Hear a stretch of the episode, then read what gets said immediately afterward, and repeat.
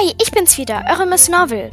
Wir haben uns lange nicht mehr gehört, doch jetzt kommt eine große Neuigkeit, denn ich bin gerade dabei, ein Buch zu schreiben. Ich habe schon drei Kapitel geschrieben und das Buch heißt Der mit dem größten Mut.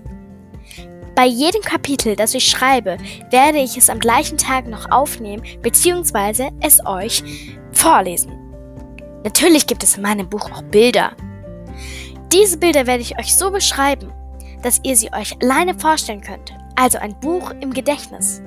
Ich hoffe, ihr werdet daran Spaß haben und es gerne anhören.